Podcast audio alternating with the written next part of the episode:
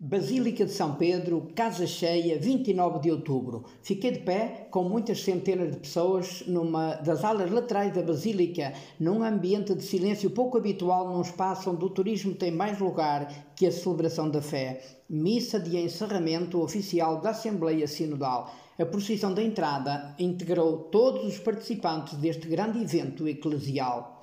A Assembleia Sinodal, que preencheu quase todo o mês de outubro, foi mais um passo certamente importante na caminhada que arrancou há cerca de dois anos e ainda tem muito caminho pela frente a ser percorrido com fé, oração, escuta, partilha, silêncio, reflexão e discernimento.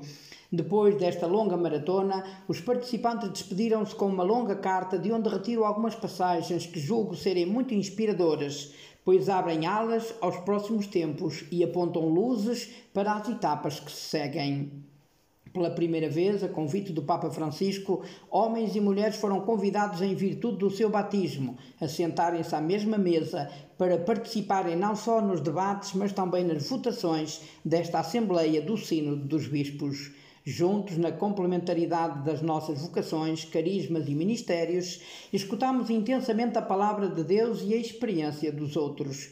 Utilizando o método do diálogo no espírito, partilhamos humildemente as riquezas e as pobrezas das nossas comunidades em todos os continentes, procurando discernir aquilo que o Espírito Santo quer dizer à Igreja hoje.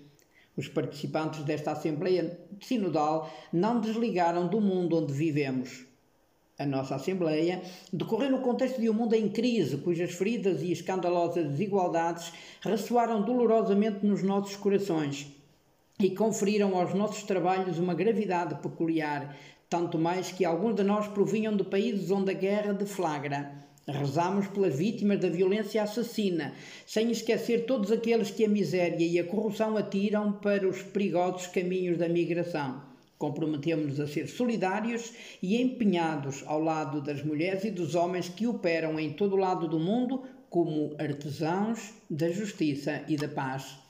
Sobre a dinâmica impressa não restam dúvidas.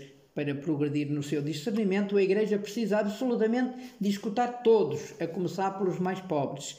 Isto exige da sua parte um caminho de conversão, que é também um caminho de louvor. Eu te louvo, Pai, Senhor do céu e da terra, porque escondestes estas coisas aos sábios e entendidos e as revelaste aos pequeninos. Trata-se de escutar aqueles que não têm direito à palavra na sociedade ou que então se sentem excluídos, mesmo na Igreja. E a carta termina assim: Não tenhamos medo de responder a este apelo.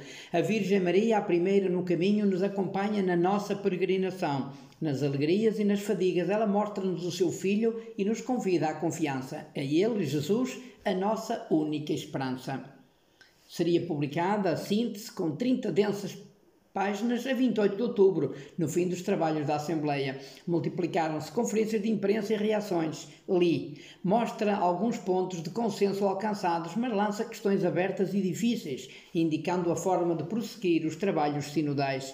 Percebo bem a desilusão de quem, num extremo ou no outro, esperava e desejava um texto definitivo e fechado a reflexões e decisões futuras, mas aprecio este documento aberto como convém nesta etapa sinodal. Tudo pode e deve ainda ser discutido nas igrejas locais para que a Assembleia de 2024 possa trazer ainda mais luz ao discernimento que o Papa será chamado a fazer em 2025, quando escrever a exortação apostólica pós-sinodal. Até lá, Há que continuar a refletir, a debater, a partilhar, a aprofundar e a rezar para que seja o Espírito a inspirar a Igreja.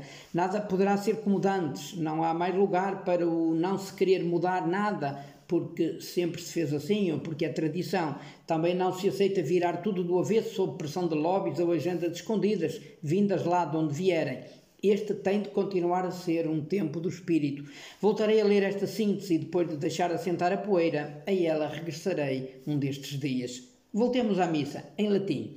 Insistir em línguas mortas não gera muita vida. Ninguém respondia, ninguém cantava, mas houve exceções ao latim: as leituras, a oração universal, uma delas em português, e a homilia do Papa. Concluo com o extrato desta. Assim se conclui a Assembleia Sinodal. Nesta conversação do Espírito, podemos experimentar a terna presença do Senhor e descobrir a beleza da fraternidade. Ouvimos-nos reciprocamente e, sobretudo, na rica variedade das nossas histórias e sensibilidades, Pusemos-nos à escuta do Espírito Santo. Hoje não vemos o fruto completo deste processo, mas podemos com clarividência olhar o horizonte que se abre diante de nós. O Senhor guiar-nos-á e ajudar-nos-á a ser igreja mais sinodal e mais missionária, que adora a Deus e serve as mulheres e os homens do nosso tempo, saindo para levar a todos a alegria consoladora do Evangelho.